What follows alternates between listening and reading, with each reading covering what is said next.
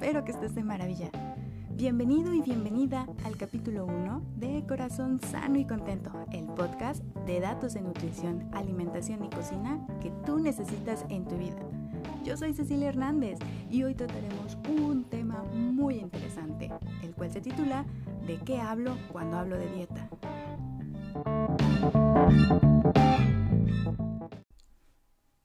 Pero antes de comenzar, es importante aclarar lo siguiente, estas cápsulas son informativas y están basadas en guías poblacionales de nutrición y salud. No son un diagnóstico individual, por lo que es importante que acudas a un profesional de salud para tu atención médica. También declaro que no tengo ningún tipo de conflicto de intereses al desarrollar este tema ni recibo remuneración económica.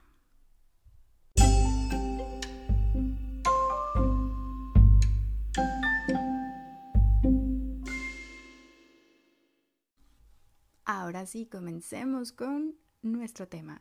Vamos a hablar sobre dieta, el cual es un vocablo que está muy presente en nuestras conversaciones y en general su uso tiene una percepción un tanto negativa debido a que asociamos este término a una reducción del consumo de un alimento o a la privación total de algún otro. Ponerse a dieta, hacer dieta, estar a dieta, son algunos ejemplos en cómo expresamos la palabra. Y en consecuencia, tenemos que el término sea mm, satanizado un poco debido a las malas prácticas de alimentación que algunos de nosotros hemos realizado bajo la excusa de utilizar dieta en nuestro hablar. Yo les voy a comentar que cuando era niña, yo leía las revistas de mis tías y en ellas había información sobre la famosa dieta de la luna.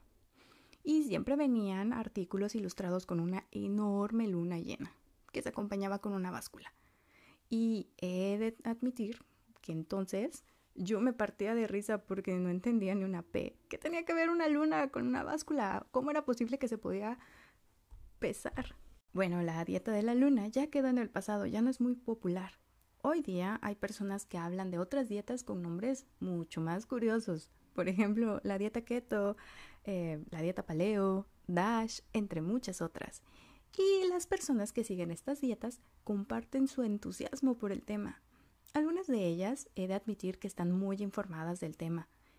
Y otras me hablan, mm, por ejemplo, de cómo alcanzar o mantener la cetosis, como si me hablaran de un estado zen que todos debiéramos alcanzar para lograr nuestros objetivos. Algunas otras personas me dicen, oye, ¿y cuál es tu dieta? Pásala, para estar así como tú estás. Y querida escucha, aquí entre nos, mi dieta es la menos fashion y menos popular que hay hoy en día. Porque mi dieta en sí es, es un ejemplo del plato del bien comer mexicano. Y no porque esta guía gráfica sea un canon a seguir, sino porque los alimentos que ahí están representados son los que puedo encontrar en mi entorno y que consumo en mis porciones adecuadas.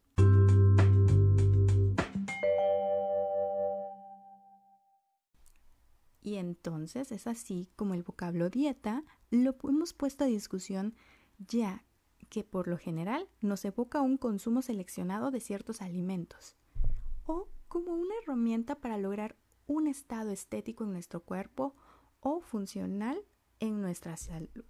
Pero realmente sabemos qué significa. Y de acuerdo con la Real Academia Española, la palabra dieta tiene algunos significados muy diferentes entre sí, entre los que destacan la referencia a asambleas legislativas que tienen un Estado para su gobernanza, por ejemplo en Japón y en otros estados europeos. Incluso se habla de la retribución, que los representantes de Cámara reciben por su trabajo. No obstante, esta definición no nos interesa, así es que vayamos a la siguiente, la cual dicta conjunto o régimen de sustancias que regularmente se ingieren como alimento. Pero tengo que decirles que dieta va más allá de una oración de diccionario, ya que la ingesta regular de alimento está unido a diversos elementos que forman parte y caracterizan nuestra vida y entorno. Por ejemplo, la cultura, la religión que profesamos, las creencias sobre los alimentos que tenemos, el lugar que habitamos y sobre todo la posibilidad de adquirir alimentos. Todo lo anterior con el fin de cumplir recomendaciones de salud. Bueno, ¿y quiénes emiten las recomendaciones de salud? Estos principalmente van dictadas por organismos que velan por la promoción y apoyo a programas que garanticen la conservación de la salud de todos los individuos. Eh, por ejemplo, la Organización Mundial de Salud, la cual define a dieta como un patrón de ingesta de alimento que tiene el individuo en su vida diaria.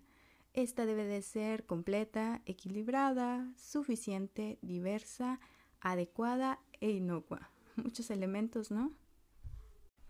Y entonces, este nuevo patrón de ingesta debe de ser individualizado y diseñado para cumplir con las necesidades y objetivos que cada individuo tiene, con el fin, con el resultado de una repetición constante y la adaptación a la rutina diaria de cada persona, pasará a ser parte de nuestra vida o estilo de vida. Y entonces ya va a ser nuestra dieta. Pero veamos cuáles son las características de una dieta.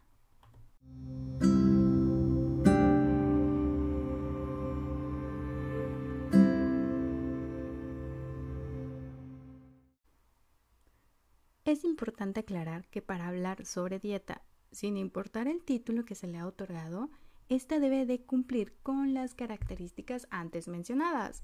Si te acuerdas, ¿verdad? Por ejemplo, debe de ser suficiente y completa, que se refiere que debe de cubrir a las necesidades de energía en macros y micronutrientes, así como en agua, fibra. Debe de ser equilibrada, significa que debemos incluir alimentos de los diferentes grupos alimentarios. También debe de estar en cantidades apropiadas para cada uno y siempre sin llegar a los excesos. Debemos de comer desde las terribles grasas hasta los demoníacos carbohidratos, como ves. También debe de ser adecuada en armonía a nuestras creencias, prácticas alimentarias y costumbres que tengamos en el lugar donde vivamos. No olvidemos que debe de ser inocua, es decir, libres de contaminantes, sustancias tóxicas, bacterias y otros factores que afecten negativamente nuestra salud. Y eso quiere decir que sí, las fresas y las moras del Costco se tienen que lavar. Debo recalcar que la composición exacta de la dieta va a depender de las características de cada grupo poblacional y que dentro del mismo grupo va a depender de las particularidades de las personas como edad, sexo, estado fisiológico, estado socioeconómico y grado de actividad física. Esto quiere decir que no va a ser lo mismo lo que se come aquí en Chilpancingo que lo que se come en Ciudad de México, en Mérida o en Monterrey y que dentro de nuestro grupo familiar, por ejemplo, no va a ser lo mismo lo que coma yo a lo que coma mi mamá o mis hermanos. Entonces, todas estas recomendaciones las vamos a integrar como parte de nuestra rutina y poco a poco las vamos a ir consolidando hasta formar un estilo de vida. Nuestro objetivo siempre es, o siempre va a ser, tener un estilo de vida saludable, donde además de tener una dieta suficiente, completa, equilibrada e inocua, debemos evitar aquellas sustancias tóxicas y nocivas que nos afecten la salud o también que puedan afectar a la salud de quienes nos rodean.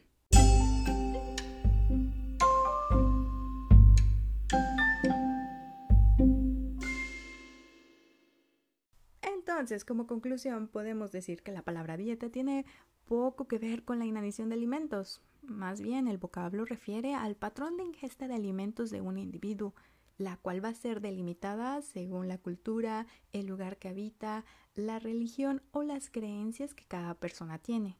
También, la dieta, llámese como se llame, debe de cumplir con características imprescindibles, como ser diversa, suficiente, equilibrada, adecuada e inocua. A la larga, nuestro régimen alimentario se va, se va a integrar como parte de nuestro día a día y entonces, cuando forma parte de nuestra rutina, la podemos llamar estilo de vida. Mi consejo final es que siempre se inclinen por acciones que propicien un estilo de vida saludable y evitar también sustancias nocivas, el sedentarismo y dietas incompletas.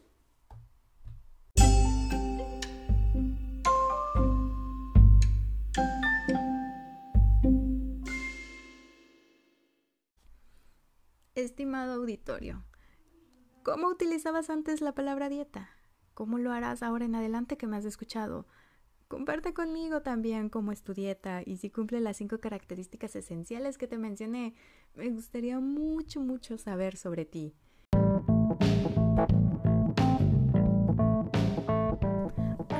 Aquí el podcast del día de hoy. Me despido sin antes invitarlos a la siguiente cápsula publicada los martes. En la descripción encontrarás la información del tema, la transcripción y enlaces de interés. También por favor no olvides de tomar suficiente agua y nos vemos. Hasta la próxima.